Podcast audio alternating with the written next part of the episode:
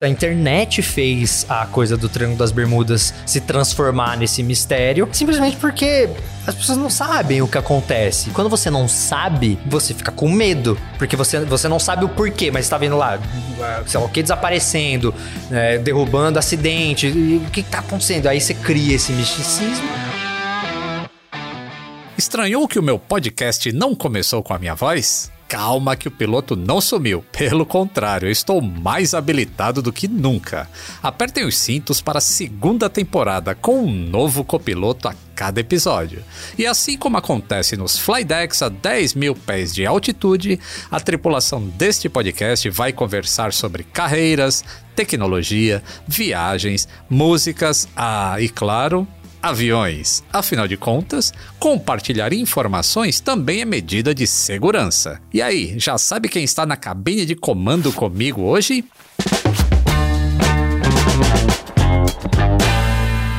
Atenção passageiros, eu sou o comandante Lito Souza. Bem-vindos a bordo da segunda temporada. A cada voo, uma nova configuração de cabine para uma viagem divertida e restauradora.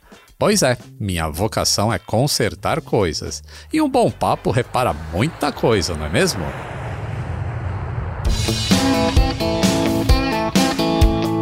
Atenção passageiros. Ideias em modo avião.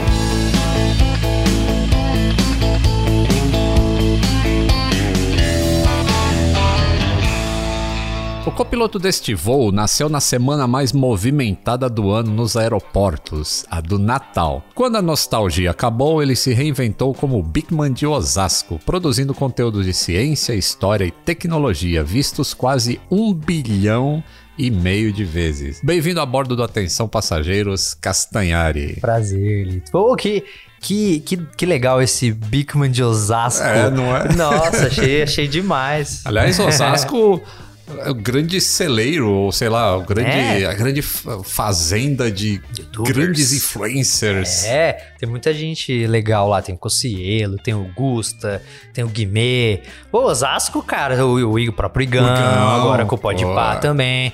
Pô, cara, tá. Ali é uma fábrica de talentos essa cidade. É verdade. O, o Igão eu conheci no Podpah também. Cara, que cara sensacional. Porque eu- ah, uma das primeiras, dos primeiros influencers que me afetou foi o Cocielo. Eu morria de rir assistindo o que o Cocielo fazia no canal Canalha. E tanto é que quando eu comecei no YouTube, fui fazer uns cursinhos no workshop, uma das coisas que eles treinavam era o seguinte: falava, pô, como você está começando um canal, você tem que procurar alguém que tem um canal já estabelecido e tentar fazer uma collab. E eles queriam ensinar assim: se você chegasse em alguém, o que você falaria, né? Pra ver se a pessoa tinha essa desenvoltura de chegar em alguém. E aí, tipo, eu fui escolhido pra fazer lá um teste e falou: com quem você gostaria de fazer um vídeo? Eu falei, pô, com o Cocielo. Aí como é que você chegaria nele? Aí eu fiz até um, um testezinho lá. Foi interessante, Ah, tava é? lembrando disso. E eu fui conhecer o Cocielo muito tempo depois. cara. Isso, na- isso YouTube, na época do Na YouTube Space. Isso, e o YouTube Space aqui, Aqui de São aqui Paulo, que era no- 2015. no Instituto Criar. Isso, no Instituto Criar. Sim, em sim. 2015. Fiz muita coisa lá. Você fez lá. Fiz, gravei várias coisas lá. Eu Tenho um relacionamento muito bom com o YouTube, né? Até hoje. Apesar, eu não sei porque a galera acha que eu sou obrigado com o YouTube. Acho que foi por causa daquele lance dos, do- dos direitos autorais. É que reclamava muito. Eu reclamo um pouco menos hoje. Eu reclamava muito. Eu, eu lembro que eu ficava muito bravo com o YouTube de, de não poder monetizar os meus vídeos de história. Até hoje não posso. Até hoje. Tô É. fazendo um vídeo agora da, da Rússia, da- do confronto com a Ucrânia ali, OTAN. E eu sei que é um vídeo que não, não vai ser monetizado de nenhuma forma. É, e isso sempre me deixou meio chateado. Aí eu reclamava e a galera começou a comprar a minha dor. É, eu, eu verbalizo isso também porque eu, eu, eu- eu sinto a mesma coisa. O canal se chama Aviões e Músicas. E eu não posso colocar 15 segundos de Ah. música porque eu vou perder 100% da monetização, cara. Aí você foca nos aviões. Falta nos aviões. Aí o cara entra lá e fala, pô, você só entrega 50% do que promete. Pelo menos você ainda entrega. E o meu que chama nostalgia. Eu não faço mais nada de nostalgia. o cara, galera fala, pô, cara, sério, seu canal chama nostalgia, você faz de história, de, de ciência, documentário de cientista. Cadê a nostalgia? Eu falei, cara, a minha infância, ela, ela foi um período, né? E, e, assim, eu fiz. Quase tudo da minha infância já de tema. Acabou. Aham. Acabou os temas da minha infância. E aí, o que, que eu faço agora? Porque não dá pra você inovar no passado. No passado já É, foi passado. Exato, já foi, né? Minha infância, ali, uns 14 anos ali de, de da experiência Castanhari criancinha crescendo, adolescente, jogando videogame, assistindo série, o caramba, fiz tudo. Aí chegou uma hora que acabou. Eu falei, e agora? e aí eu comecei a fazer vídeo de história e de ciência, que era o que eu gostava de consumir, que era o que eu gostava de, de fazer. E deu muito certo. Eu fico pensando, é, o YouTube hoje, é, que é uma janela para um monte de coisa. Ah. Eu sempre gostei muito de história, mas eu nunca gostei de história na escola. Uhum. Acho que nunca os professores tiveram assim aquela aquela maneira de deixar a história agradável. Pelo menos na época que eu estudei, É difícil. datas. Pô, quem quer saber de datas? Você quer saber de contexto, você quer saber de uma era e não do dia 21 de abril. Mas eu vou te falar, eu, é, defendendo aqui agora, eu já, eu já tive muito essa conversa com professores, é, principalmente professores do estado. E o que rola, cara, é que não tem tempo. Eles têm, um, eles têm, assim, muito conteúdo que eles precisam passar. Tem, assim, uma lista absurda que eles têm que dar ali no, no- no currículo. Hum. Que, e, e nesse currículo tem uma série de matérias. E eu lembro quando eu tive uma conversa com, com o professor, foi um projeto que eu fiz com a Lenovo, e eu sentava pra bater um papo com professores e com alunos, foi demais. E aí nesse bate-papo, puxa, fiz várias perguntas que eu, de dúvidas que eu realmente tinha.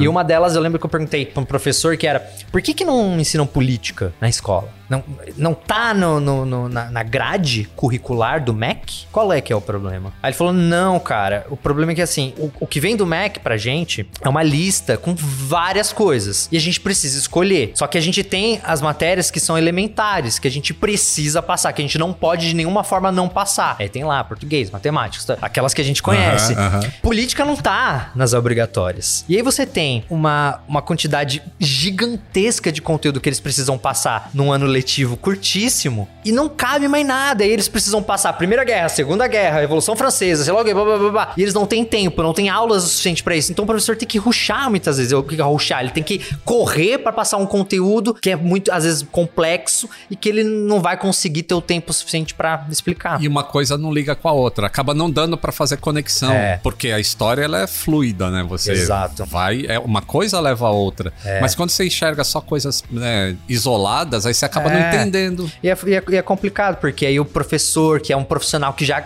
ganha pouco, trabalha pra caramba, é pra mim o profissional mais importante Eu também acho. assim, de todas as profissões que existem, para mim o professor, ele é o mais importante, ele é que eu deveria receber melhor, é o que eu deveria ser mais valorizado. Então esse cara que ganha pouco, trabalha muito, precisa, tem que pegar ali uma grade, uma série de, de conteúdos que ele precisa passar num ano, tem que fazer isso correndo, ah, muitas vezes com o aluno gritando, enchendo o saco. Então assim, Sem é, de- respeito. é, sem respeito, com, sabe? Então, assim, o professor ele sofre no Brasil. E, é- e como eu tô nessa posição, que muita gente às vezes me coloca, tipo, não, mas você faz um trabalho que, pô, equi- se equipara de professor. Eu falo, não, não, não, não, não. Não se equipara. Ele complementa. Ele é um ótimo complemento, porque é muito, muito, muito injusto me comparar com o professor. Primeiro que o professor ele não tem os recursos que eu tenho, ele não tem o tempo que eu tenho. O cara vê lá e fala, pô, pô, esse seu vídeo aí de, da Primeira Guerra, sei lá o que, Segunda Guerra, pô, consegui entender demais, pô, aprendi melhor do que eu aprendi na escola. Legal, puta, fico feliz demais com esse feedback, mas quanto tempo eu tive pra fazer? Aju qual, qual os recursos que eu tive pra fazer? Compara com o tempo que um professor normalmente tem pra preparar uma aula. É. Imagina, ele vai ter, ele vai ter seis horas ali no final É do dia dele, depois de mesmo. corrigir 340 provas, de preparar a aula. Ele, agora, beleza, agora eu tenho que passar um conteúdo aqui, preparar minha aula. O que, que eu faço? Tenho seis horas, preciso dormir. Ai, meu filho, tem que.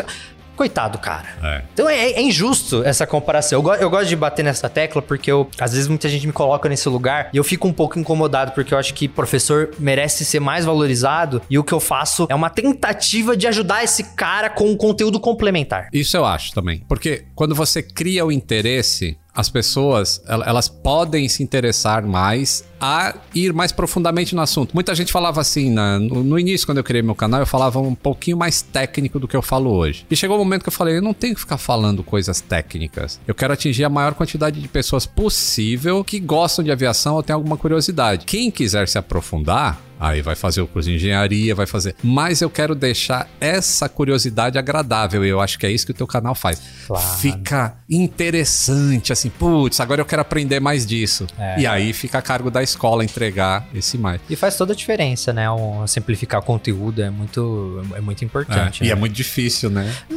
Cê- é Deixar as coisas. Eu acho que ainda é mais difícil pra você do que pra mim, sabia? Porque É. você é técnico, você é engenheiro, você sabe todas as palavrinhas desgraçadas, Aham. chatas e que ninguém quer ouvir. Mas que você sabe que tem um significado e uma importância. Mas que a pessoa vai ouvir e, e aí você perde ela ali. Você É. falou a palavrinha que ninguém entende, você perdeu o cara ali. É. E eu, eu, eu- eu trato muito meus conteúdos assim. Eu, eu- brinco com, com o Rob, meu roteirista, que eu faço um- uma checagem de palavras difíceis no roteiro. É, é é- é engraçado, é engraçado como eu fico bravo quando eu vejo uma. uma- é, é muito louco. Eu não deveria, eu não deveria ficar bravo, mas eu tô lá corrigindo o roteiro. Aí eu vejo uma palavra que, que não faz sentido, que ninguém conhece. Idiosincrasia. Aí, aí eu olho aquilo, por que que isso tá aqui? Ai, por que que não é possível que 10 anos não entenderam? Então, tipo assim, é- é- a preocupação é muito grande em não, deix, não fazer o cara se perder ali no meio. Porque é isso, eu quero, eu quero ensinar o maior número de pessoas possível. Eu não, eu não quero que exista barreiras pra informação. Assim que eu, da mesma forma que eu entendo que um cara que quer virar, quer ser historiador, um cara que quer virar biólogo, ele não vai aprender ser, aprender no YouTube.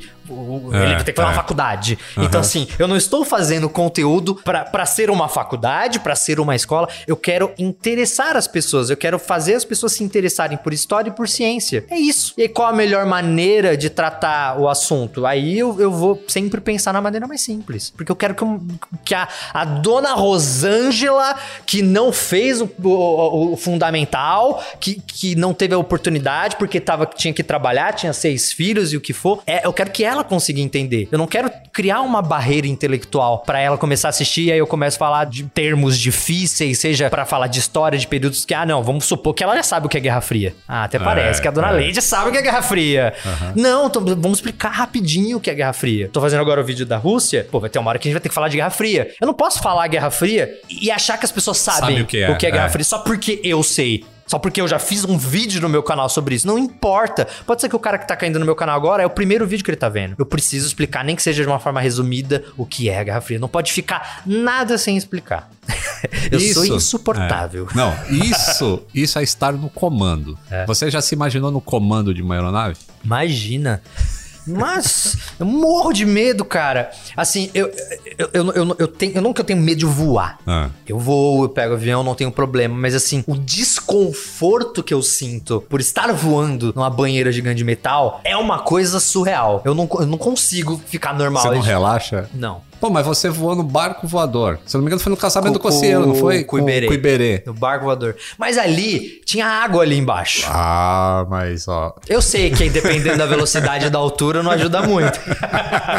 Mas ainda, sabe, é, é, é, é, eu, eu vou me dizer que ainda eu me sinto mais seguro naquilo do que no Porque avião. Olha só que Não, não que eu acho que o avião não é seguro. Aham. É, é só a sensação. Eu sei que ele não vai cair. Eu sei que quando começa a ter turbulência, avião não cai por turbulência. Eu sei. Eu sei. Eu sei das coisas. Já vi muito vídeo seu, Lito. Eu vi muito vídeo seu sobre perda de sustentação, sobre sei lá o que. Tudo que pode acontecer, eu já sei. Tudo porque eu me informei muito bem com você. Mas não adianta. Ainda não passa nem Wi-Fi. Olha- Não, não dá. E, e aí eu tô lembrando, você fez um. Isso é, tem tempo já, lá por 2015, você fez um vídeo com o Igão, que era o primeiro voo do Igão, é a primeira vez que ele entrou no avião, e você ficou verdade. pentelhando ele pra caramba. Aham. Aí naquela época, ou seja, você tava desconfortável já, mas ainda assim ficou enchendo o saco do É, coleguinha. Modo entretenimento. você liga o modo entretenimento, você fica corajoso, você fica. É, é tipo assim, eu consigo controlar. Uhum. Não para na minha. Não, não, ninguém vai olhar na minha cara e falar assim, cara, tá se borrando. Não vai. Eu vou ficar lá, tipo, tô de boa. Mas dentro da minha cabeça, eu tô em pânico. Eu tô, mano do céu, se cair isso aqui, velho. Nossa, e se bater, se entrar um urubu na turbina, e se bater. Sabe? Você começa a pensar em todas as variáveis possíveis que podem derrubar um avião. E você sabe todas, né? Eu São sei muitas. todas e todas não derrubam o avião. Precisa acontecer várias, Várias ao mesmo juntas. tempo. Mas é. às vezes acontece. Bem raramente. Bem raramente. É, Mas é engraçado isso, né? Esse negócio de se sentir desconfortável. Ah, se a gente pensar assim, em 1903, Wright Brothers fizeram um aviãozinho. Em 1905, 1900, não, foi depois do Santos Dumont. 1906, 7, eles fizeram um voo de altitude em Nova York. Qual E- altitude? acima de 500, 600 metros, usando o flyer ainda, o avião deles. E quando pousa, o cara fala já de turbulência. Fala, nossa, tá balançando muito lá, não sei. Eles estavam aprendendo o que, que era turbulência. Olha a, a turbulência é o que? É basicamente o ar É, é o ar? É o ar. É o, É o ar, ar. causa. É, o É. ar, o ar causa turbulência. É, tipo, é o que? É uma, fosse- é uma queda de pressão? Pode Não, causar? vamos- O que, que é? Diversas coisas podem causar turbulência. Tem cinco, seis tipos diferentes de turbulência. Mas o que, que é a turbulência em si? Imagina um cigarro que ele tá. Você colocou ele no cinzeiro e você vê a fumacinha saindo do cigarro. Aquela fumaça, logo que ela sai do cigarro, é um fiozinho reto. Aquele ar não é turbulento. A partir Sai do momento. lisinho. Isso, sai lisinho. Aí chega um ponto em que ele vira uma, uma fumaça toda destrambelhada. Aquilo é a turbulência. Então, se o avião tá voando no meio, que é aquela fumacinha lisa, tá tranquilão lá. Você parece que nem tá voando. Quando ele pega uma área que tá a fumaça turbulenta, aí acontece o balanço no avião. Porque o ar é a estrada do avião. o ar né? é a estrada, é como se fosse o mar, assim. Tem dia que o mar tá pra peixe, tá lisão. E tem dia que tá cheio de onda. E o barco vai balançar mais ou menos, baseado no... A diferença pro avião é que a velocidade é muito grande. Então, se tu pegasse um barquinho e levasse a 900 km por hora, ele ter aquela sensação gigantesca de que, ai, vou morrer. Mas não vai, não, não por turbulência. né? Uhum, é. Interessante. É, é muito louco. Eu já vi muito vídeo seu na tentativa de ter menos medo. Ajudou, ajudou. Ajuda. Mas ainda não tirou completamente, não. A gente tem que voar junto. Só que, tipo, ah, será que tu faria isso? O quê? Fazer um voo zero gravidade? Parei, eu já pulei de paraquedas. Então, isso é ruim. Isso eu não Então, faria. na verdade, Olha eu- aí.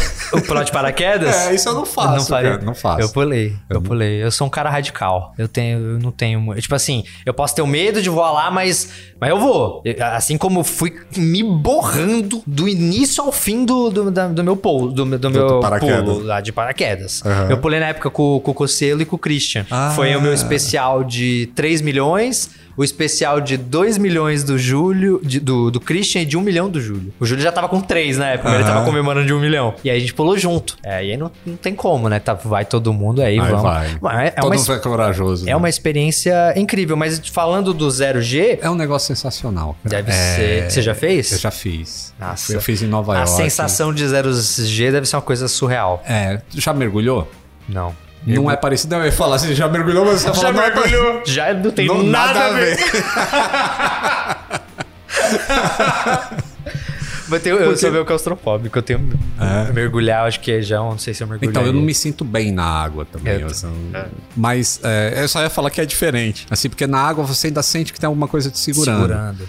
E lá é ausência de peso. E é um negócio. Não tem- não deve ter como é explicar. Fabuloso, fabuloso. Assim, é, eu nunca senti um- uma sensação tão boa na Terra do que ficar sem, com ausência de peso. E não, e não te deu vontade de vomitar? Porque falam que Dá. que dá um. Dá. Você tem São- que tomar um remedinho. É, tem que tomar um Dramin, tem que tomar. E mesmo assim você enjoa. Cara. Eu não vomitei, mas você enjoa. Enjoa legal. E são 14 parábolas, né? Tem gente que na segunda já tá se vomitando todo e aí Ele já tem um E saquinho. é muito ruim pra pessoa, porque ela vai pro fundo do avião e põe o cinto de segurança. Mas não adianta nada, porque ela vai continuar com a É. sensação de zero G É. e continuar vomitando. Ah. Por isso que chama cometa do vômito, né? Cometa do vômito. não, eu tenho medo de vomitar. Eu não sou muito de vomitar. não- é muito difícil eu vomitar. Mas eu. Mas se seguir, eles. é, Tem todas eles as- fazem um briefing, eles falam o que, que você tem que comer de manhã ou não, uma comidinha mais leve. bah, e aí. É, tem- tem- e o tem Dramin jeito. vai. Só o não pode ser aquele Dramin que dá sono. Ah, eu não tenho sono com Dramin, não. Mas vamos fazer, cara. Eu quero. Quero muito. Vamos fazer uma escala no mundo mistério. Foi quase uma turnê, na verdade. Você viajou para diversos lugares na produção dos oito episódios. E viagem de avião, né? Aham. Pô, fui pra, fui pra. Eu fui pra Ilha de Bermudas. Chegando na Ilha de Bermudas, pegamos uma puta turbulência. E na madrugada que eu cheguei lá, deu uma puta tempestade de eu acordar, tipo assim, de madrugada no meio da Ilha de Bermudas. E, tipo, abria. Tipo, parecia que tava caindo, acabando o mundo, assim. Eu, nossa, o que tá acontecendo? Abri a janela assim, não via nada, só trovão. E eu, nossa senhora, cheguei em Bermudas, vamos, vou sumir. Chegou. No dia seguinte eu acordei aquele sol, parecia que nada tinha acontecido. E, e assim, eu morri de medo, porque a gente só tinha uma diária. Putz. Era, era o dia seguinte, era a única diária. É, imagina, orçamento ridículo, Aham. Equipe reduzida, não te imagina. É, e aí saiu aquele sol, deu aquela sorte e a gente conseguiu gravar tudo. Se bem que no meio da gravação eu rebentei o meu joelho no barco sem querer.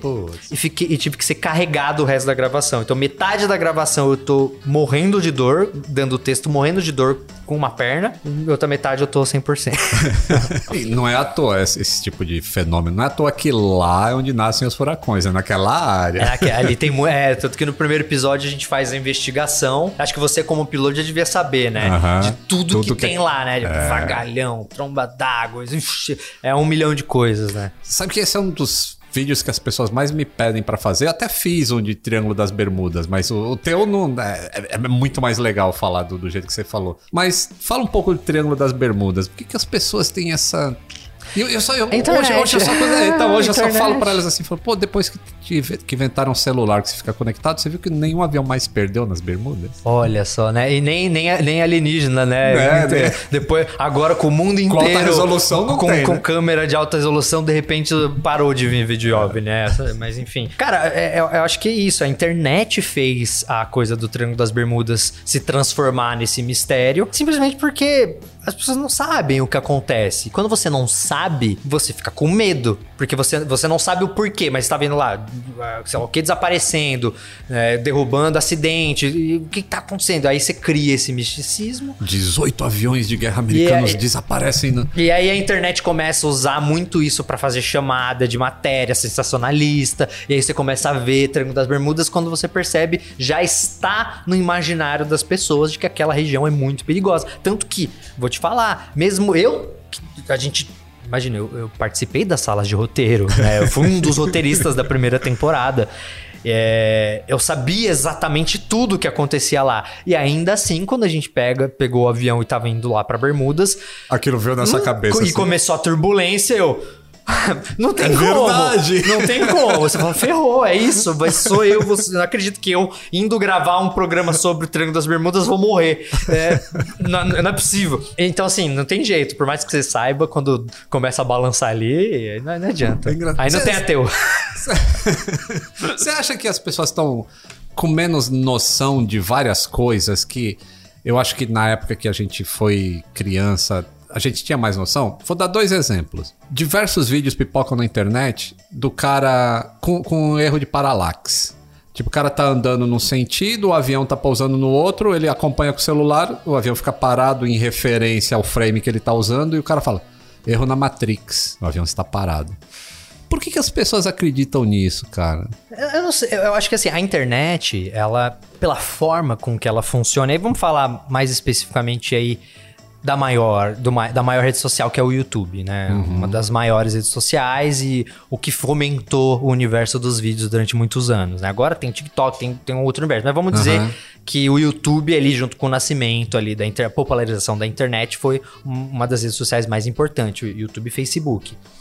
É, eu, eu sinto que essas redes sociais, para quem cria conteúdo, é, chega um momento onde você não. Você é obrigado a ser um pouco sensacionalista se você quer atingir mais pessoas. E quando.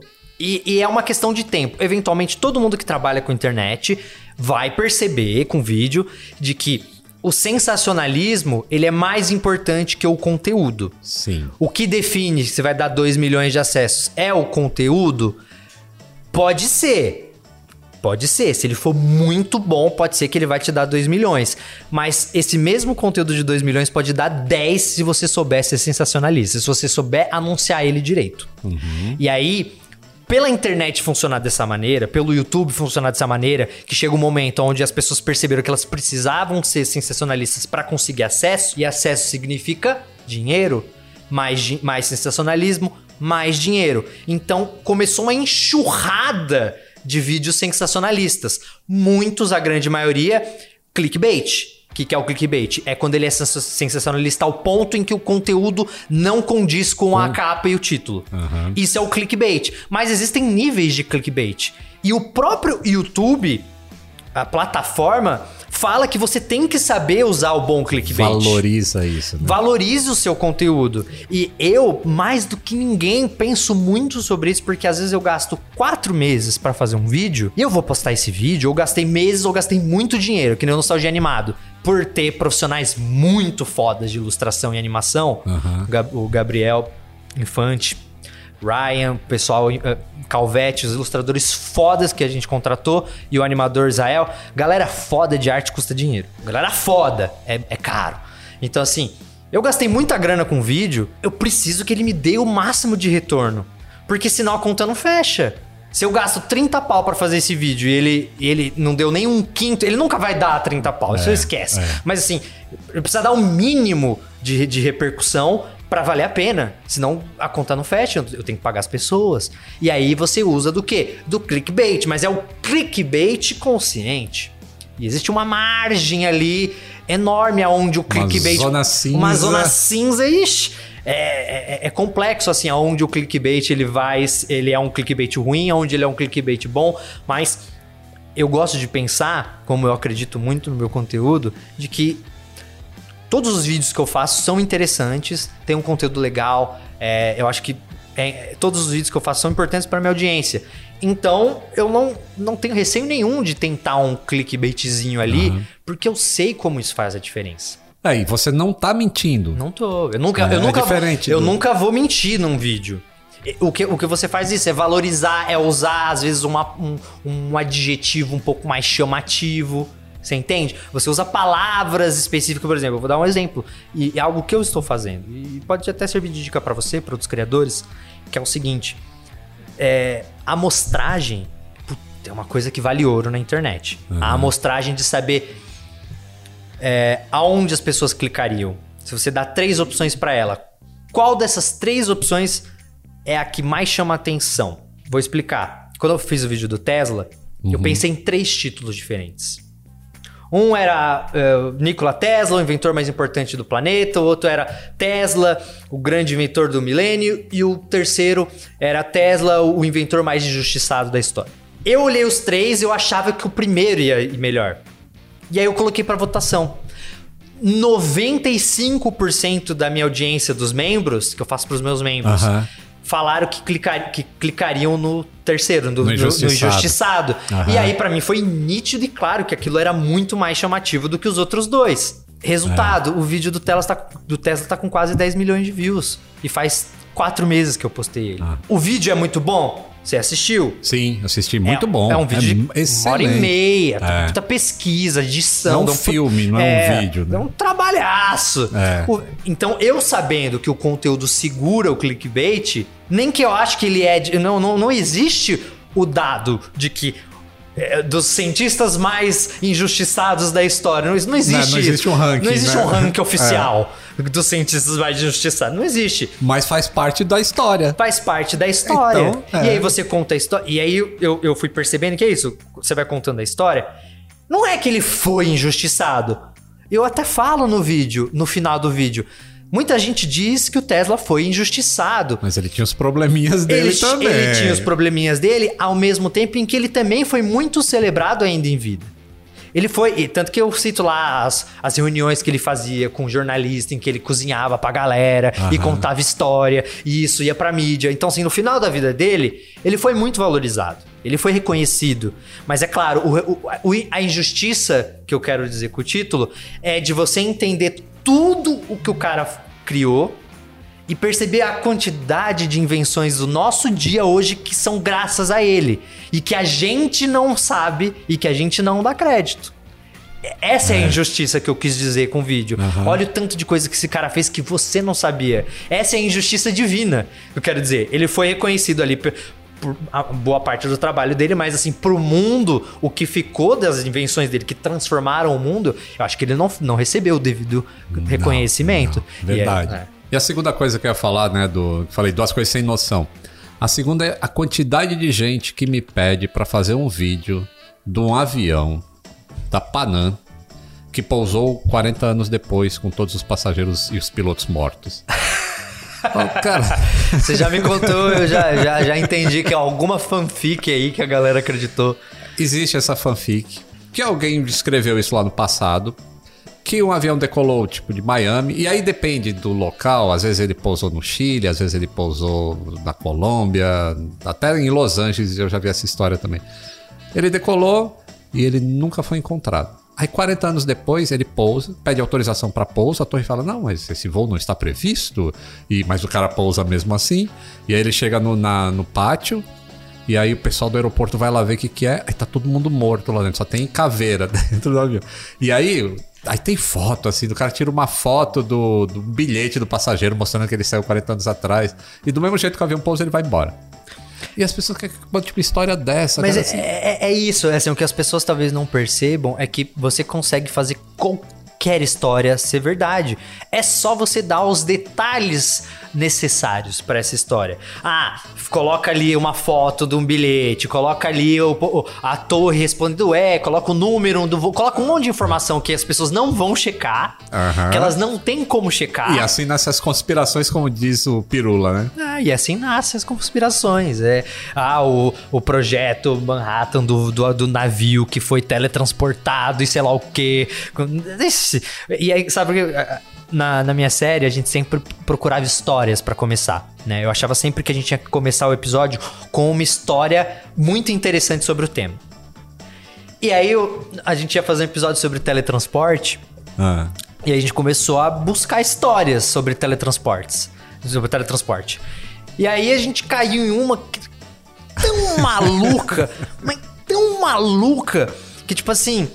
é, e aí dava pra ver nitidamente que o cara tentava fazer a história parecer verídica, colocando uns detalhezinhos tipo, ai, a Marinha Americana buscou no dia tal, tal, tentou o contato com a torre X, Y, Clá. Aí eu falava assim, mas nunca que, que, que deve existir essa torre, que deve existir essa porra. E é isso, você vai colocando um monte de detalhezinho de que Aham. parece que o negócio é real e que ninguém vai checar. Chega um momento que a história vira Acredito. uma história real. Você leu o livro Operação Cavalo de Troia? Não. Do JJ Benítez? Não, nunca. Cara, essa, essa é uma viagem, assim. É uma viagem ao passado. Uhum. O cara, ele, ele volta ao passado para ver a crucificação de Jesus Cristo. O que que aconteceu? Por, o que que levou Jesus Cristo a ser crucificado? É uma história hiperrealista. Então, na hora que você começa a ler, até você se duvida assim, pô, isso pode ter acontecido mesmo. Esse é o Caraca! nível que o Benítez escreve. Assim, ele descreve Jerusalém com detalhes que você monta aquela cidade na Na sua tua cabeça, e cabeça, você vê tudo. É uma recomendação de livro aí. Esse vale a pena, Essa, cara. é, essa- a grande habilidade de um bom escritor é isso, é você conseguir detalhar o suficiente aquela cena para que o cara seja transportado. E aí, quanto mais detalhe você puder, desde a textura da parede, do cheiro, é, são várias coisas. Eu já, eu já fiz muito workshop de roteiro já, Aham. e, e os caras sempre falam isso, que assim, você quer fazer o cara estar no lugar, você, você lembra que a gente tem mais do que um sentido, não é só a visão, a gente sente cheiro, a gente sente o vento bater na nossa pele, a gente sente o calor do sol, a gente sente irritabilidade, a gente sente alergia com... Então, tipo assim, se você quer transportar o cara pra aquele lugar, não traz... Descreva o lugar. Descreve e não traz só visualmente como que é aquele lugar. Traz também pros outros sentidos. A pessoa, é, a pessoa tem que sentir que ela tá lá, não só ver que ela tá lá. Bastante interessante. É. Eu ia perguntar das tuas fontes, assim. Quando você tá pensando, de onde vem a inspiração pra fazer Tesla, por exemplo? Foi numa conversa com alguém, ou é só interesse teu, ou alguém sugere pra você? Cara, é. Sendo bem sincero, assim, quando a gente fez o vídeo do, do Einstein, e pra mim me, me pareceu muito óbvio quando eu comecei a falar de ciência fazer um vídeo sobre o Einstein. E quando eu vi a repercussão desse vídeo, e aí a gente fez o do Stephen Hawking, e aí também deu muito, foi muito bacana o feedback. Eu não tô nem falando só em visualização, eu tô falando também em feedback de das pessoas virem falar comigo, pessoas mostrando, eh, professores mostrando em sala de aula o feedback completo do vídeo. Não é só a visualização que eu, que eu, que eu, que eu analiso, eu analiso vários outros aspectos que muitas vezes até mais importante que a visualização. É, e esse esses vídeos dos cientistas foram fantásticos de feedback pra mim, assim. Eu, eu- eu- fiquei muito feliz com a repercussão. E aí eu fiz do, do, do Einstein, fiz do Stephen Hawking. Stephen Hawking, eu falei, quem, quem agora? Aí me veio, aí veio Marie Curie, Aham. Leonardo da Vinci, Nikola Tesla, e aí eu, puta, cara, SpaceX. A Tesla tá muito em- alta por causa É. do, Elon, do Elon Musk, a empresa. Eu acho que muita gente quer saber o porquê o nome do Tesla e nem deve saber que Tesla foi um inventor. E aí, quando os caras verem. Aí eu pensei, quando as pessoas verem a cara de um uma pessoa e o nome Nikola Tesla, elas vão ter a curiosidade de falar: puta, esse foi um cara, essa pessoa existiu, o Tesla foi uma pessoa, e aí ver lá que ele foi um inventor. Eu falei: puta, isso deve. Então, pra mim, foi muito óbvio fazer sobre o Tesla. Assim como é muito óbvio logo depois do Tesla, pra mim, fazer um sobre o Leonardo da Vinci. Aham. Porque é isso, puta, é um cara completo, sabe? O cara foi filósofo, o cara foi, foi inventor, foi tudo, sabe? É matemático, sei lá, inventou a matemática. Não, e é, fa- e é fascinante, né, cara? Essa. é muito louco, é muito louco. Não, eu falei uma besteira. Quem inventou o cálculo foi o Newton, tá? A matemática, digamos assim, né? Mas enfim, é, é, é, para mim é muito natural fazer cientistas e ao mesmo tempo eu também tenho uma curadoria muito legal, assim, de ir nos comentários ver o que a galera tá pedindo. E ver o comentário com mais like, às vezes me dá uma luz de alguém Aham. que eu não pensei. Às vezes tem alguém óbvio em que eu não pensei, eu vou lá nos comentários, tá lá o comentário com mais like, eu, puta. Ma- Marie Curie é uma que eu não tinha pensado. E aí um dia uma, uma, uma menina comentou: pô, você, você podia fazer. eh, Você sempre faz vídeo de personalidade de homens, né? E aí eu, nossa, pode crer. Eu falei assim, nossa, eu nunca tinha reparado. Eh, Ela falou: é, é verdade. ó, Aí ela falou: ó, Michael Jackson, Fred Mercury, eh, foi falando, Einstein, Stephen Hawking, Beatles. Eu falei, é, tudo homem. Eu falei, caramba, é verdade. Aí eu, eu pensei no, no. Não pensei, mas tirei, peguei da ideia dela o Marie Curie. Então a, a audiência também ajuda muito. Sim, e pra ver como existe no passado inteiro né, da nossa história, como a mulher ela tem um papel que é sempre. coadjuvante, é, é. é colocada de lado. É, é só, é, é só você ver a quantidade de cientistas que tinham. É, é, assim, eventualmente você vai achar uma exceção à regra. Mas a, a exceção da regra só confirma, né? O ponto, né? Confirma o ponto. Confirma- a exceção confirma o ponto. Então é isso. Você tem milhares de cientistas ali, uma ou outra mulher, assim, durante muitos anos, né? Você falou do, do Leonardo da Vinci, grande inventor, e eu sempre faço uma pergunta pra todo mundo que vem aqui no Atenção Passageiros, que é saber se você tem talento pra consertar coisas. Talento pra consertar coisas. Cara, eu sou, eu, eu sou esforçado, assim, eu gosto de colocar a mão na massa, saca? É, mas eu não acredito em talento. Eu sou um desses caras. Eu acho que talento é o maior bullshit já inventado. Pra mim, talento é uma coisa que inventaram pra fazer os outros se sentirem mal por não conseguirem fazer algo. Ah, é, é, um bom ponto. Pra- pra- é um bom ponto. Desculpa. Foi algo inventado para as pessoas se sentirem melhor por não conseguir fazer algo. Aham. Entendeu? Ah, você não tem talento para isso. Não, ah, não, eu não tenho talento. E aí não você é. se conforma, Aí né? você se Não. conforma, ah, não tenho talento. Tem gente que tem. Não, esse cara tem talento. Ao mesmo tempo, também serve muito para você generalizar um puto esforço de alguém. Imagina o cara que passou anos e anos e anos e anos e anos competi tipo, competindo, treinando para uma competição, sei lá.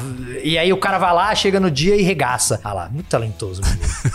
Claro que ele ganhou, puta talentoso. O cara tá 10 anos ralando ali, ninguém viu. O cara, 10 anos, a gente chama isso de talento. Não é talento, cara. E, e com a internet, pra mim, ficou ainda mais claro que não E existe não é talento. dom também. Não é dom, não é talento. É só ver o, o primeiro vídeo dos youtubers que você gosta. Aí você vai entender o que eu tô falando. É, vai ser tudo uma merda.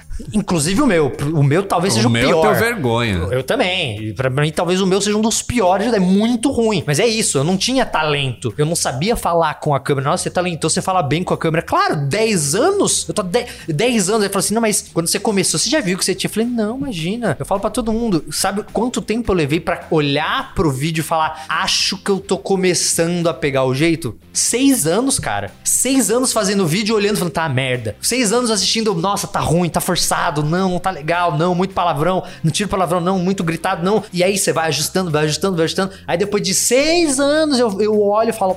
Tô começando a achar que tá legal. Seis anos.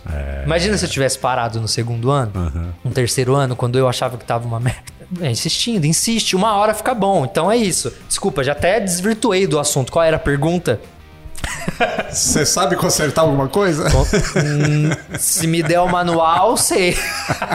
eu vou olhar o manual. Anteontem eu montei o negócio de supino em casa, que eu tô montando a academia em casa. só. E aí eu comprei a- aquelas. aqu- aquelas não, não é, é- eu não sei como é que É chama. É mesa, mesa de Mesa- supino. Aham. Isso, é, eu acho que esse é o nome.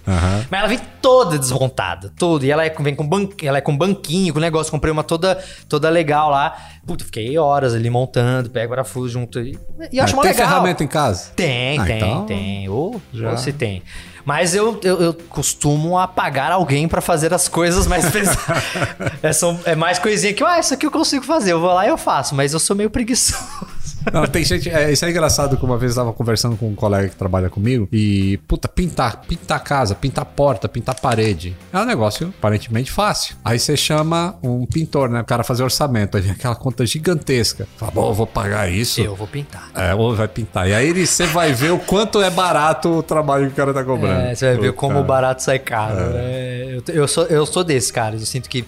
Não, existe um profissional, um cara que estudou e que vai fazer isso muito melhor do que eu. É claro, quando se tem a possibilidade e o dinheiro pra poder fazer essa escolha, é muito mais fácil. Antes- Hoje em dia eu posso fazer isso. Já teve momentos da minha vida que não. claro, mas eu que vou lá, eu faço, vou contratar alguém. Mas você tinha tempo pra fazer também. Hoje você- o seu tempo tá sendo usado pra outra coisa. Na verdade é isso. É. Só uma, É, uma é, mudança. no de- final o pessoal fala que é aquilo, né? Tipo, tá, quanto que vale o seu tempo? É. Tipo, será que você não seria melhor você colocar o seu tempo em algo mais útil pro seu trabalho? Ou você vai gastar, às vezes, financeiramente é até mais barato você contratar alguém, porque ao invés de fazer. é, É, é- você vai, é vai ganhar esse tempo pra você e vai poder utilizar ele em outra coisa. É isso. E você. Em Londres você andou num carro autônomo? Eu andei lá naquele. no Tesla. No Tesla. No- eu esqueci qual Você era o modelo. voaria num avião autônomo? Um avião autônomo? Acho que os aviões já não são autônomos? Não. Porque pra mim eu achava que os aviões praticamente dirigem sozinho. É, ele tem o piloto automático lá, mas continua tendo dois humanos lá na Não, frente. ele né? tem humano, mas assim, pelo que eu saiba dos seus, dos seus vídeos, Aham, inclusive, aham. é meio que tipo.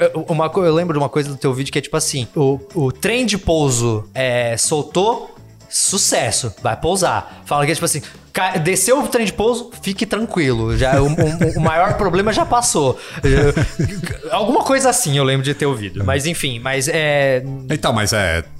O avião é- hoje é muito automatizado. Mas eu voaria. Mas tem dois humanos lá na frente. Sim. Eu quero saber Mas se voaria quer um 100 100%. humanos lá. 100 humanos. Acho que sim, porque acho que quando tiver isso, acho que vai ser seguro. Assim como hoje em dia tem carros autônomos, es- são bem seguros. Que eu acho até muito mais difícil, né? É Pensa mais no difícil. algoritmo de controlar pessoas andando cachorro, É. faixa de segurança. E você vê, né, a- a- agora com, com essa coisa de rede neural e machine learning, de que é muito mais fácil, né, o carro ir aprendendo o que, que é as coisas na rua, o que, que é pedestre, o que, que é guia, a, a sinalização. Então ele vai, o sistema vai aprendendo e ele com tempo suficiente, informação suficiente, chega uma hora que ele fica 100% quase, né? E é interessante que os inputs para esse machine learning vêm de humanos, né? De É, a gente- experimentos. É, a gente define ali o que, o que, que ele vai ter que Ah. estudar, né? Qual é o parâmetro que ele vai funcionar. Uma vez eu tava lendo sobre isso, achei muito interessante, que é como é que você define ética para uma, pra uma máquina. E É. um dos experimentos era assim, tipo, o carro tá vindo e de repente vai ter dois obstáculos e não vai ter tempo de frear. Tem um cachorro e tem um bêbado. O que, que você escolhe? Né? Você não precisa responder, mas é, Ele faz, é uma essa, questão. ele faz essa questão pra máquina. faz essa questão pros humanos, pra saber.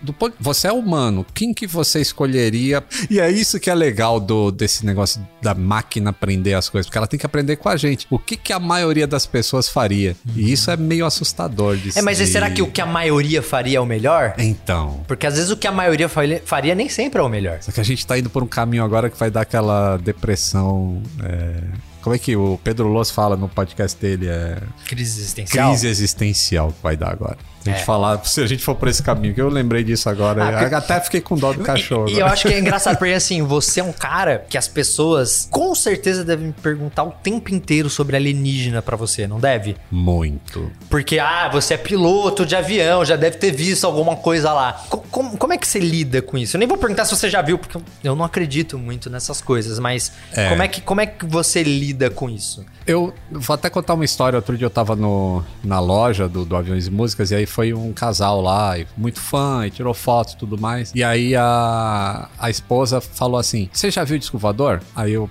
pô, eu já fiz vídeos sobre isso. Eu não acredito em disco. Não existe evidência, não é que eu não acredito. Não existe evidência de disco voador. Aí eu falei: Ah, não, não, nunca vi. E aí ela falou assim: o meu pai foi abduzido. Tem história na revista de ufologia e foi um caso mais conhecido no Brasil e tudo. E, pô, eu. Caraca. Eu tenho amigo também que diz que foi. É. É importante isso que diz. Que diz, né?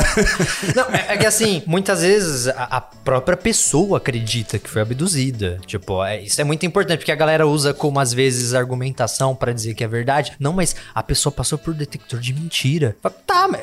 Isso significa que ela acredita. Não significa que é verdade. Isso significa É, que ela ela acredita. acredita que aconteceu. E, e a gente sabe que na ciência, a prova que vale menos é, É. a observação humana. Exato. O relato humano, ele, ele é a prova que, que vale menos na hierarquia das provas. Aham. Vale quase nada. Assim, se, se só tem o relato humano, desculpa, não vai servir, não tem nada. Então, é o que você falou, né? É, ia ser muito interessante se algum dia a gente tivesse, de fato, alguma evidência. Porque qualquer coisa que seja de outro mundo vai ser completamente diferente de tudo que a gente conhece. Aham. Assim, se existe uma nave que é capaz de sair de outra galáxia ou de outra parte da galáxia Chegar e chegar até aqui. até aqui. Lembrando que se a gente quiser viajar para a estrela mais próxima da- da- do Sol, que é a próxima, Centauro, é quatro anos, Anos e meio. quatro anos e meio luz. Ou seja, você precisa viajar durante quatro anos e meio na velocidade da luz para chegar até a estrela mais próxima do Sol. Ou seja, as distâncias no universo são muito grandes. Então, uma nave que consegue sair de outra galáxia ou de até de outra parte da nossa galáxia e chegar até aqui para interagir, pode ter certeza que a tecnologia deles é uma coisa surreal. Completamente diferente de tudo que a gente desenvolveu. Tudo. Porque o- tudo que a gente desenvolveu faz sentido para um ser humano que tem dois olhos, um nariz, uma boca, respira oxigênio, nitrogênio, caralho. Então, assim, faz muito sentido pra gente. As coisas têm o formato que elas têm porque nós temos dedos. Nós temos dedos. Aham. Como que seriam os objetos que a gente carrega se a gente não tivesse dedos? A gente teria um, um- um- um- um celular. celular. que a gente segura se a gente não tivesse dedos? Como que a gente. Com certeza seria alguma coisa muito maior que a gente. Então, as pessoas não es- esquecem de fazer esse exercício. De que tudo que a gente vê, tudo que tem no imaginário do cinema, das- da televisão, tudo é feito numa ótica humana. Humana. Pensando, Terráquea. pensando numa ótica terráquea. E é praticamente impossível pra nós fazer algo diferente, pensar numa ficção com coisas que não são humanas. É praticamente impossível pra gente. É mu- por isso que eu acho que ninguém ainda fez um filme sobre alienígena. Tipo assim, eu acho que um dos filmes mais próximos de alienígena pra mim é aquele qual, qual que é o nome? É, é um que eles tentam ensinar o, o alfabeto deles, A Chegada, Ah. A Che- The Arrival. Acho que é. Esse é, é muito, eu acho muito legal, porque, tipo assim, chega uma nave que é um bagulho assim, aleatório, que você olha e fala, nossa, isso não parece com nada que a gente tem como nave. E é uns bichos que não parece nada com a gente, são uns polvo louco. E eles começam a tentar se comunicar, e eles soltam, tipo, uns, uns negócios no ar, assim. E eles viram uns símbolos. E aí uma, uma, uma mulher, que acho que ela, ela trabalha com línguas e tudo mais, e aí ela, ela vai lá pra tentar se comunicar e descobrir o idioma deles. Então o filme é sobre uma mulher tentando identificar, se comunicar com, com esses seres. E, e ninguém consegue. Ninguém sabe nem por onde começar. E aí ela começa a entender o idioma. E, cara, é muito É, louco. muito É- é- louco. Então, é- esse filme ele mostra um pouquinho o quão, quão distante a gente estaria de uma outra civilização inteligente como a gente. Porque eu- e- golfinhos são inteligentes também. É. Não, e eu fico assim, e quando a pessoa fala, pô, você acredita em disco voador? Eu falo, não, não tem evidência de que exista disco voador. Ah, então você acha que um universo desse tamanho a gente tá sozinho. Uma coisa não tem nada a ver com a outra. Verdade. As pessoas não, não fazem essa associação. Eu acho que, eu acho que elas não fazem porque a maioria delas não entendem muito bem como a gente chegou até onde a gente chegou. E como eu já fiz vídeos sobre isso e o caramba, eu gosto de falar sobre isso porque é, ao fazer esses vídeos eu fiquei com essa percepção de que o ser humano é uma cagada. Do acaso. O ser humano é uma cagada. Eu acho, eu acho assim, o que eu acho, é, essa é a minha opinião, é, de que o universo, ele não deveria ser observado nem experienciado de nenhuma forma. O, o universo não foi feito pra ser experienciado. Ele foi feito pra existir. Só que ele é tão infinito, tão gigantesco e teve tanto tempo pra tanta coisa acontecer que numa cagada um bicho é, entendeu que tá vivo nesse universo. E por isso que a gente não consegue de nenhuma forma conceber, pra muita gente é impossível conceber um universo que, que, te- que não teve uma criação, que não teve um início. Porque na nossa vida, no nosso dia a dia, tudo tem um início, um meio e um fim. Tudo. As coisas se reciclam, a gente Aham. sabe. Mas como- as coisas nascem e morrem. Pra, gente, pra nós é muito difícil entender que um, um universo pode não ter tido um, um início do jeito que a gente entende como início. E que todas as coisas que aconteceram até aqui aconteceram de uma forma tão específica. E eu posso te dar mil exemplos dessa, dessas coisas específicas. Eu vou dar um exemplo mais clássico que dá para as pessoas entenderem de uma forma mais. O fogo, a- a- o- quando o ser humano aprendeu a dominar o fogo, isso mudou completamente a nossa espécie. Sim. Porque a gente começou a tirar mais nutrientes dos alimentos. Quando a gente cozinha um alimento, a gente tira mais nutrientes. E a gente conseguiu caçar também outros tipos de animais com fogo. Resumindo, a nossa alimentação mudou por causa do fogo. A gente. E, e, em consequência disso, o cérebro cresceu. Nós mudamos. O- e, é- e- e é- o fato do cérebro crescer já mudou várias outras coisas. É, eu- cara, tem uma coisa muito louca que eu, que eu lembro que uma vez eu li no Sapiens que eu achei demais. Ele falava assim: de que a, normalmente a gestação humana ela, ela era mais longa que nove meses. Era coisa tipo assim, chegava quase a dois anos, dependendo. Mas era bem mais longa. Caramba. Só que isso aconteceu numa época em que o ser humano descobriu o fogo, começou a crescer o cérebro, porque a alimentação mudou. As mulheres começaram a morrer nos partos, porque a cabeça do feto era muito, começou a crescer. Ao mesmo tempo em que o quadril das mulheres começou a diminuir, porque a gente ficou bípede. A gente, a gente veio dos macacos, então a gente andava em quatro patas. De repente, o se- o- o- o- os nossos, nossos antepassados começaram a andar em duas pernas, o quadril encurtou, a cabeça da criança aumentou, começou a morrer pra caramba a mulher nos partos. Então, o que que aconteceu? O próprio ser humano foi se adaptando e foi tendo uma, uma gestação mais curta porque eles perceberam que a chance de sobreviver da mulher era maior. E por conta disso, a criança nascia mais frágil, precisava de mais atenção e mais cuidado do grupo. Então, nós começamos a evoluir como sociedade. como seres Como humanos. seres humanos, a gente se uniu como sociedade, começou a, a criar grupos maiores por causa disso. Então, assim, uma coisa que afetou outra, que afetou outra, que afetou outra, que afetou outra. Resultado, ser humano pensante aqui, olhando o universo e querendo descobrir se tem vida ou não. Mas, assim, tira uma coisinha aí, aquilo que eu acho que o Pirula falou já mil vezes. se você tira. Se você muda o, o, o, o que. O, eu sempre esqueço se é asteroide, meteoro, enfim, acho que é o asteroide, né? O asteroide que acabou com os dinossauros, se você. Se ele chega 7 segundos de diferença, como a Terra tá girando, e tá girando muito rápido, ele não ia cair ali em Yucatán, na- no- na- ali na, na península de Yucatán, Aham. no México. Ele caiu meio. Ele caiu parte na Terra, parte no mar. Ele teria caído totalmente no mar. Pode ser que a destruição não fosse a mesma. E se os dinossauros não fossem extintos, o ser humano não provavelmente não existiria. Porque os mamíferos que deram origem aos seres humanos só conseguiram prosperar e evoluir porque os dinossauros tinham sido extintos. É. Porque eles eram presas do dinossauro. Isso é mais um. Eu posso dar, eu posso dar 100 aqui pra vocês de uma coisa que você tira, que você muda, o ser humano já não ia nem existir. Se você muda 3, 7 segundos no, no, no asteroide que acabou com os dinossauros, já não existe humano. Olha como uma coisinha. É, E humano, humano, assim, sem inteligência ainda, né? Então, aí quando a gente pensa em alguém que vem de outro planeta pra cá, imagina, é isso que você tá querendo falar, né? É. Imagina a quantidade de coisa que tem que é. acontecer E pra por, ter. por que que o ET Grey é muito parecido com a gente? Qual, qual a chance de um bicho é, que, tipo, passar por tudo que a gente passou num outro planeta, com outra gravidade, com outra composição de gases, com outra distância da sua estrela, outra temperatura, outra pressão, outra. Cara, é tanta coisa diferente que não vai ser algo parecido com a gente. É. Mas não vai ser nem. Olha na própria Terra. Quantas coisas na Terra são parecidas com nós? Quantas? No máximo, os bípedes, né? Os mamíferos, bípedes, mamíferos são parecidos com a gente. Todos os mamíferos têm coisas muito parecidas com a gente, porque todos vieram da mesma coisa. Faz muito sentido isso. Então, essa conversa eu falo que é só pra fazer o cara flexionar o cérebro dele, pra ele pensar: nossa, pode crer. Qual a chance disso ter acontecido exatamente como aconteceu na Terra em outro planeta que nem igual a Terra é?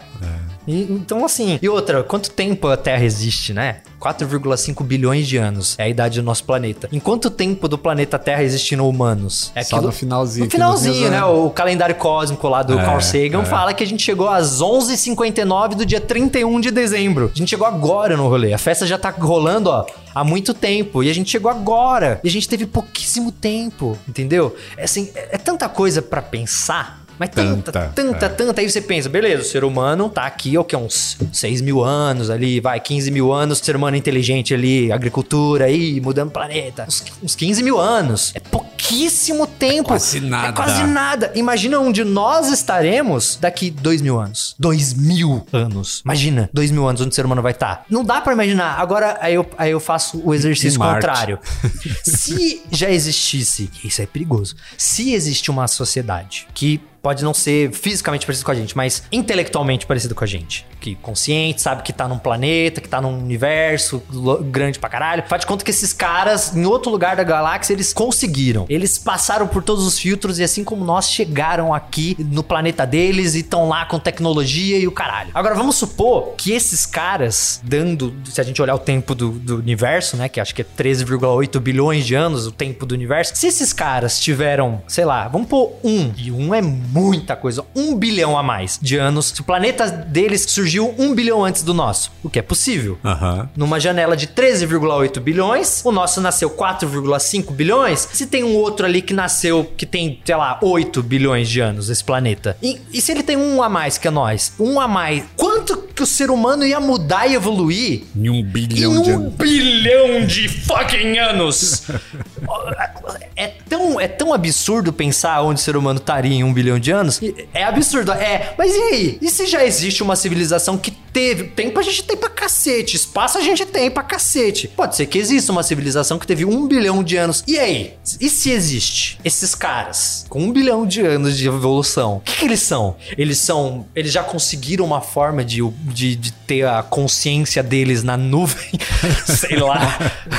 O que que são esses caras? Eles sabem que a gente existe? Eles já são seres, é, tipo, que, que sei lá, adimensionais?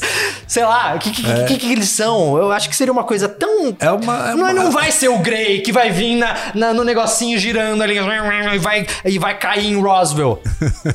Os caras com um bilhão de anos à frente da gente de tecnologia não sabe pousar na porra da Não, Terra. é, é isso, isso eu falo também. Esse é um dos conceitos que eu falo. Assim, pô, o cara viajou o universo pra sofrer um acidente na Terra. Porra, não faz o menor sentido. Não, né? é, é, é- é- é tipo a gente.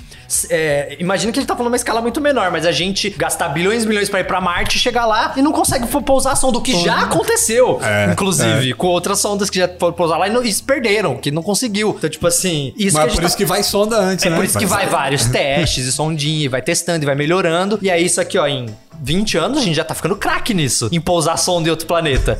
Imagina daqui 100 anos se a gente não vai estar ainda mais craque nisso. Imagina daqui um bilhão se a gente não vai estar com as sondas ah, dimensionais indo. Sei lá, cara. Não, é engraçado a gente ter falado essas coisas aí, dinossauro e formação da Terra. Hoje eu tava tomando banho e me veio assim, eu falei, pô, como é que os dinossauros dormiam? Pensando num T-Rex. Como é que ele dormia? Ah, eu acho que da mesma forma que uma galinha dorme. Que isso? A galinha é uma das coisas mais próximas de um dinossauro que a gente tem hoje em dia. Põe a cabeça embaixo da- do braço e. Mas ele tinha bracinho, né? É que tinha um bracinho.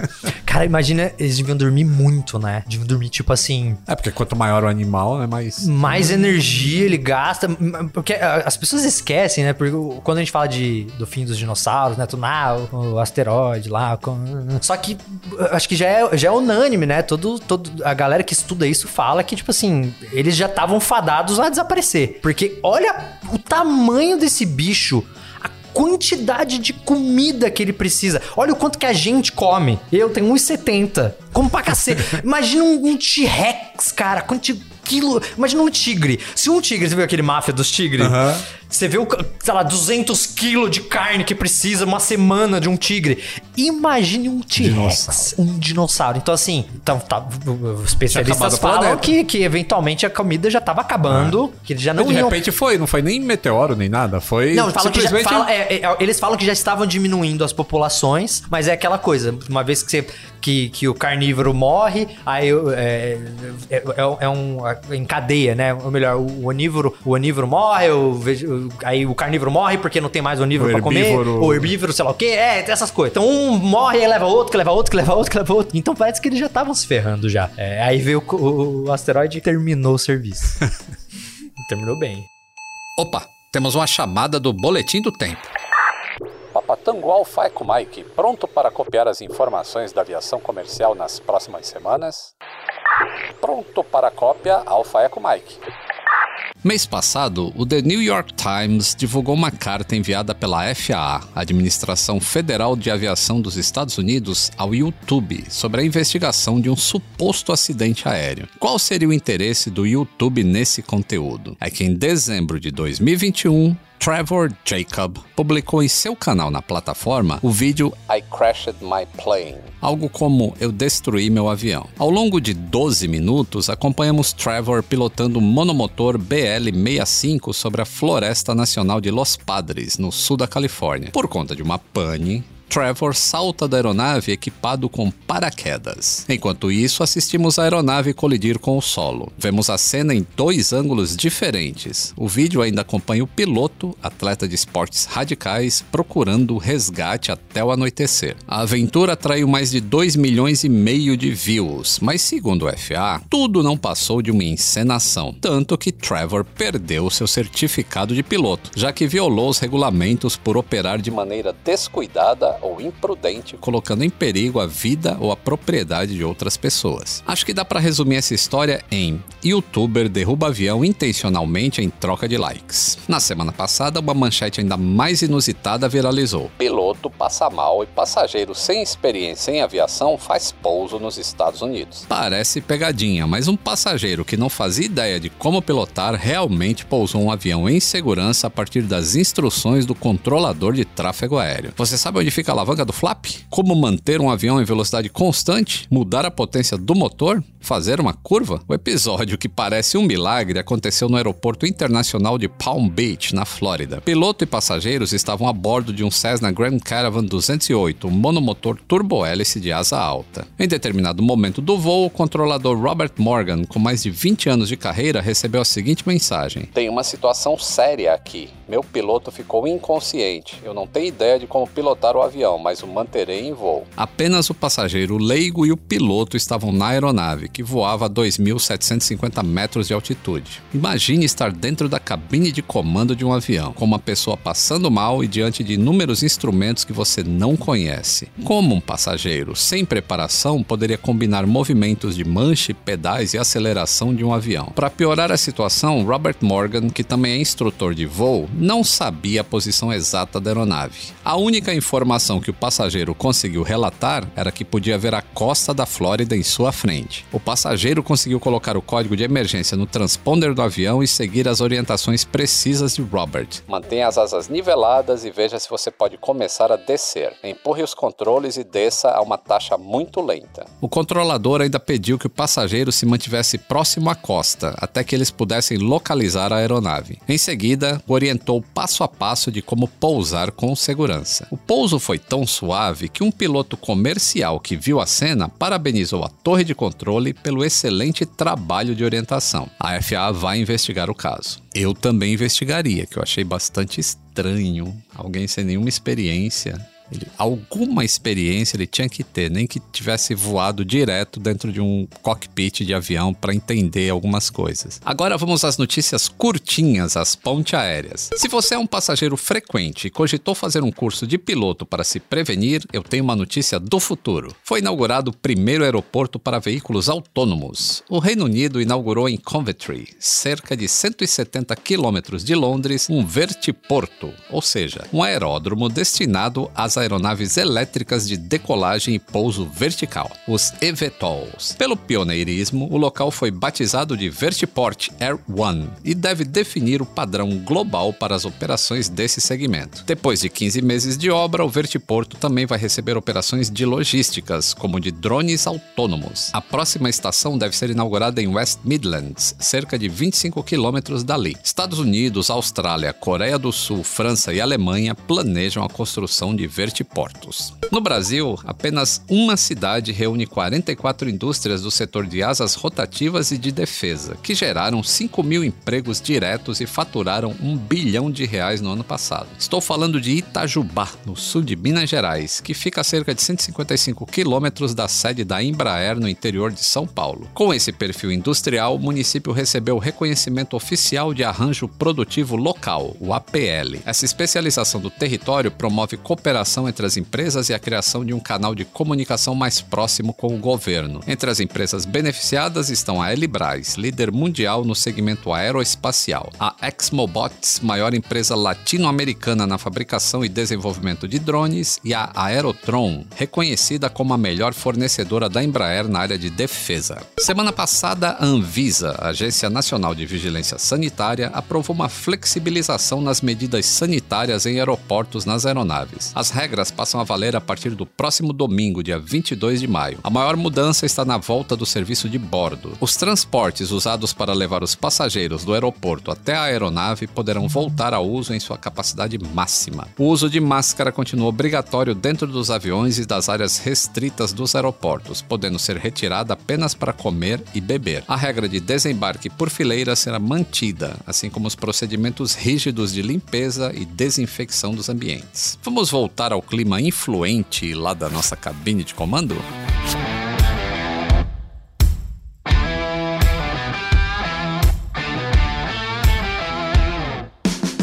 Estamos de volta à cabine de comando com o primeiro oficial Castanhari. Felipe, você tá numa fase mais turbulenta da vida ou tá voando em céu de brigadeiro?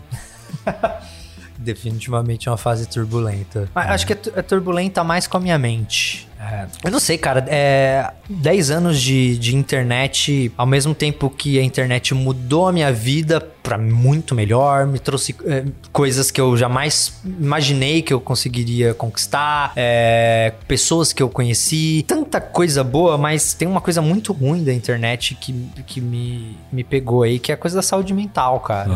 A internet ela destruiu um pouquinho a minha saúde mental. É, é, ainda mais junta com a pandemia, dois anos dentro de casa. é, a gente tá muito tempo exposto à opinião, todo tipo de opinião, mais a pressão de ter que postar vídeo, relevância. Você sabe muito bem como isso machuca e dói é, vo- você não saber mesmo como vai estar daqui cinco anos, porque não tem como saber se o YouTube vai continuar, não dá pra saber se as pessoas vão encher o saco de você, se de repente você vai acordar e ah, não quero, não cansei do Castanhari. Então todas essas dúvidas e questões, elas vão entrando na sua mente, começam a fazer um barulhinho, aí esse barulho vai aumentando. Quando você vê, cara, tá uma gritaria e você não consegue mais parar e ter, um, um- ter um- um- uma claridade de pensamento, assim, ter uma tranquilidade de pensamento, porque tem tantas coisas caóticas. Acontecendo. É, tanto que é isso, sabe? É, eu tô. Eu, você precisa de ajuda médica mesmo, assim, de Isso é- psiquiatra. isso é interessante o que você está falando e acho que é importante se discutir isso. E eu, eu vejo o Lucas Inutilismo, ele até fez uma campanha falando sobre a questão do burnout e tudo mais. E assim, tipo, eu sou um cara extremamente equilibrado. É difícil alguma coisa me tirar do eixo. Eu trabalhei com segurança da aviação há muito tempo, então faz parte do meu trabalho ser treinado para determinadas situações estressantes, de pressão. E você tá. Então eu sou um cara tranquilão. E de repente, nos últimos três anos, assim, de YouTube também, eu senti que eu tava perdendo o eixo, cara. Assim, sabe, com questão de comentário, ficou um negócio meio estranho, assim, de. E as pessoas te atingem, elas, elas simplesmente ignoram que aquilo não é um personagem que você tá fazendo. É você. É você. E é a sua vida, é o seu trabalho. E, tipo, E falam até da sua família. Falam da sua É. família, falam de tudo, cara. Eu, eu acho que as pessoas ainda não, não estão levando a sério como deveriam a questão da saúde mental, cara. É, assim, depressão e como, como isso afeta o trabalho, como isso afeta a vontade de trabalhar. Eu vou te falar, cara, eu, eu sendo 100% sincero com você, eu devo estar numa das piores fases da minha vida mesmo, assim. Não tem nada a ver com o meu canal. Não tem nada a ver com as minhas visualizações, com os meus seguidores. Tá Aham. lá, o canal continua bem, os vídeos estão dando certo. Mas minha cabeça tá, tá completamente cagada, cara. E é culpa da internet. É, E- é. é, não, a culpa da internet, assim, de eu não saber lidar com a internet. E isso que eu tô há 10 anos nisso. E eu achava que eu sabia. E eu percebi que eu não sei. E é muito triste quando você percebe que algumas coisas que você achava que não iriam te afetar, depois de 10 anos, ainda, Ainda afetam como se fosse um ano que você tivesse. Na plataforma, faz um ano que eu tô aqui. Parece que é que eu comecei ontem, afeta igual, às vezes até pior, saca? Então eu ainda não aprendi a lidar com isso. Uma das formas, e que eu não acho que é a mais saudável, tá sendo essa de eu parar de ler comentário. Só que eu acho ruim pros meus fãs, Eu acho ruim pra quem escreve coisas legais pra mim, Aham. que essa pessoa eventualmente corre risco de não ser lida por mim, porque eu não quero ler um babaca. Aham. Eu já tentei colocar filtros e mais filtros e mais filtros de palavras. As pessoas arrumam forma de querer jogar ódio pra você, é, até escrevendo em lit. Sabe? É. Linguagem lit de Aham. game lá, que você usa o, e, o 3 no lugar do E. É. Então, assim, é, o dia que eu aprender a lidar com isso, pode ter certeza que eu vou querer fazer um vídeo sobre isso. Pra que outras, outros creators, porque eu já conversei com muita gente, conheço muita gente é, da internet. E quase todo mundo passa pela mesma coisa. Porque todo mundo tá passando pelas mesmas pressões. Todo mundo tá passando pelas mesmas coisas. Tá sendo exposto da mesma forma. É, e eu acho que isso é, é, é muito ruim. É claro que é poder me equiparar a um, a um cara que, sei lá, o cara vai abrir um negócio dele, uma padaria. O risco é todo, é todo dele. Assim Aham. como nós. Se ele não acordar de manhã pra fazer o pãozinho, ele não vai receber. Entendeu? Se a gente não postar o vídeo, a gente não vai receber também. A gente, não, vai, a gente não postar. É isso. Então essa pressão vai acumulando, vai acumulando, vai acumulando. Chega uma hora que. Sabe que as pessoas não, não- Elas não entendem que o que a gente faz é um trabalho também? Gente- será, que aquele início da internet, pô, parecia um negócio legal, os caras se divertem e ainda ganham dinheiro. É, eu acho e que é muito esse negócio isso. de, pô, o cara tá se divertindo. e- Eu acho que é isso. Como as pessoas veem, ah, ele tá lá ganhando seguidores, sei lá o quê. Então, pô, isso é um barato. Olha, tá ganhando dinheiro pra fazer videozinho aí pra internet. Eu acho que muita gente não enxerga como um trabalho. E que tem muita gente que depende, né? Você tá falando, pô, eu faço um vídeo aí que eu tenho uma equipe foda de fazer animação e são colaboradores. É como se fosse um empregado.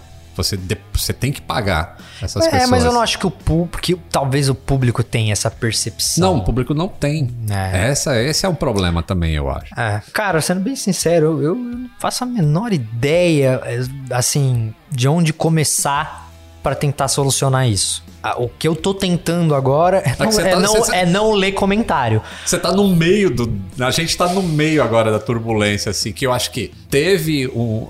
Esses últimos dois anos de pandemia em que obrigou as pessoas a ficarem em casa, em que cresceu muito, o YouTube cresceu muito durante a pandemia, isso afetou a gente negativamente também. Eu, é, eu acho que ah, a, a galera que respeitou a pandemia, né? Eu penso, vamos dizer que não é tanta gente assim, mas.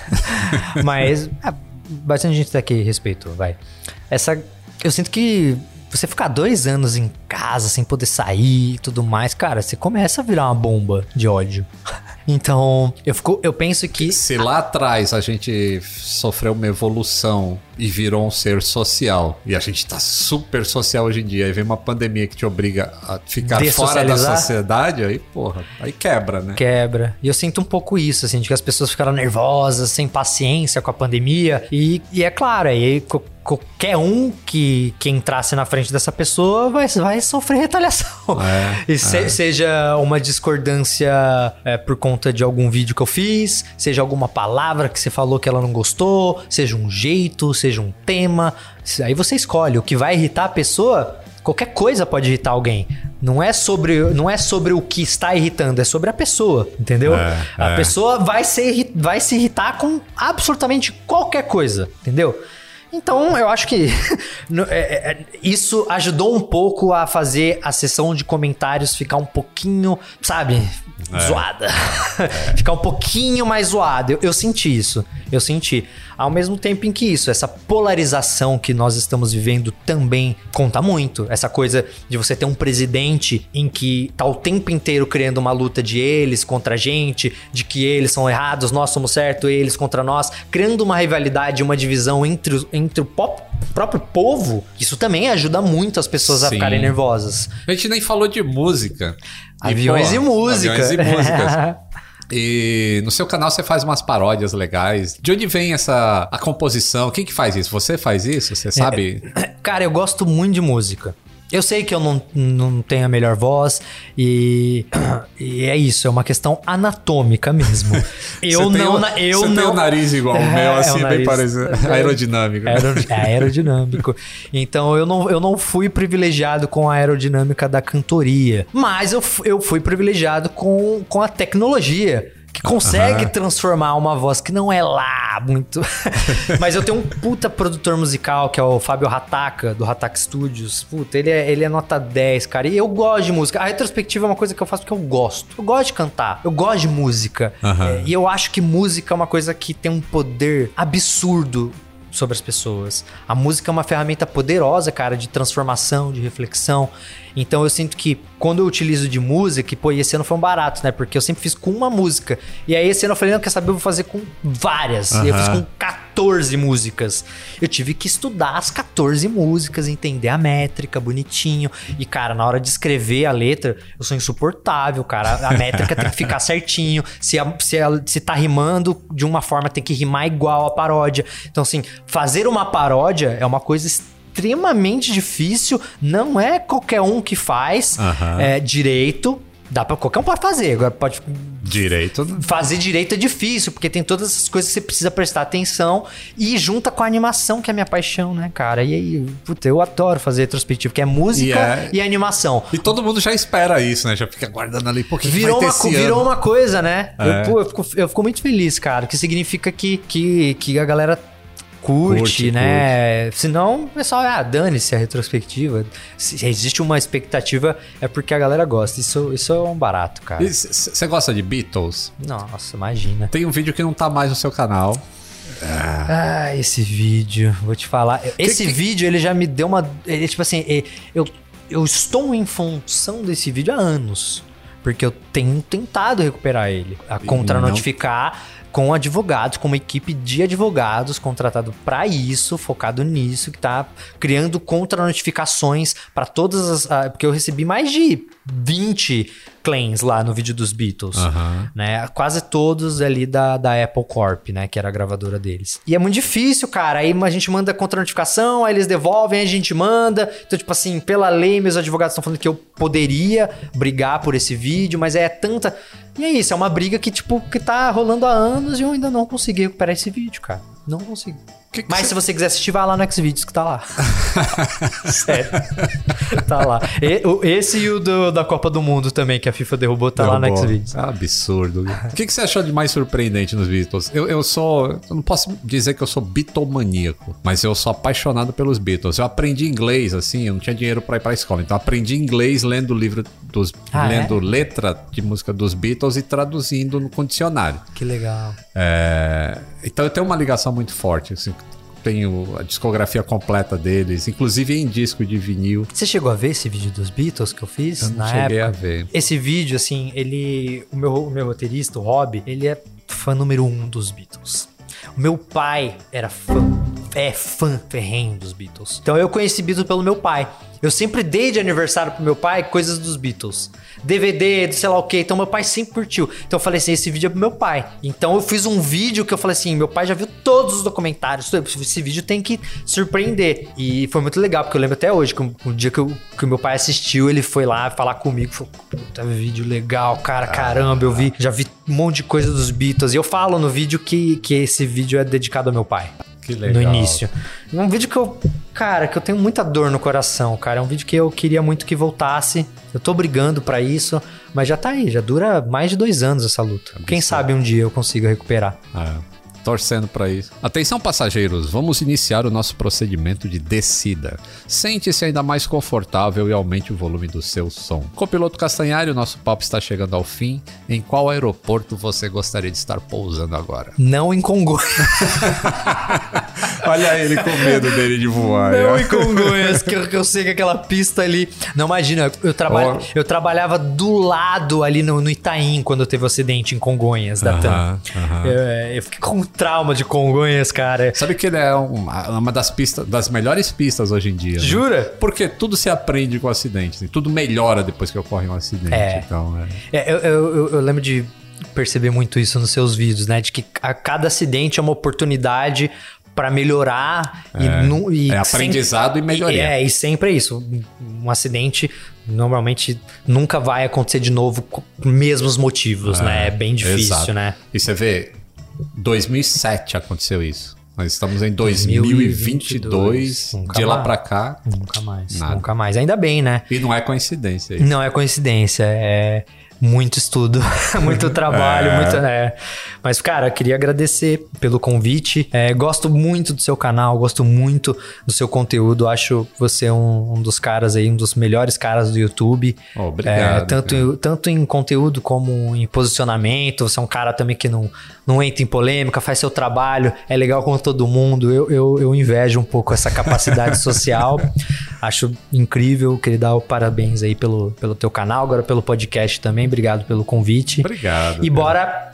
Aí já fica o meu convite pra você de a gente pensar em algum conteúdo juntos aí. Vamos fazer algum collab com o meu canal. Boa. Que você que fez acha? um vídeo de 500 anos de história do Brasil em uma hora. Vamos fazer uma collab com 100 anos de história da aviação? Olha que legal. Ó. Eu topo. Isso tem? Eu topo. Então, vou, deixa eu só fazer uma linha do tempo, assim. Tem duas que a gente pode fazer. Uma é esses 100 anos de história e outra é o que, que o Santos Dumont estava fazendo quando os Wright Brothers estavam fazendo outra coisa. Sabe uma linha do tempo Eu- paralela? eu- exato. Eu queria muito fazer um vídeo sobre a história da aviação. E esse acho que seria o vídeo pra fazer com você. Então, No estilo nostalgia, eu e você apresentando. Bora. O que, que você acha?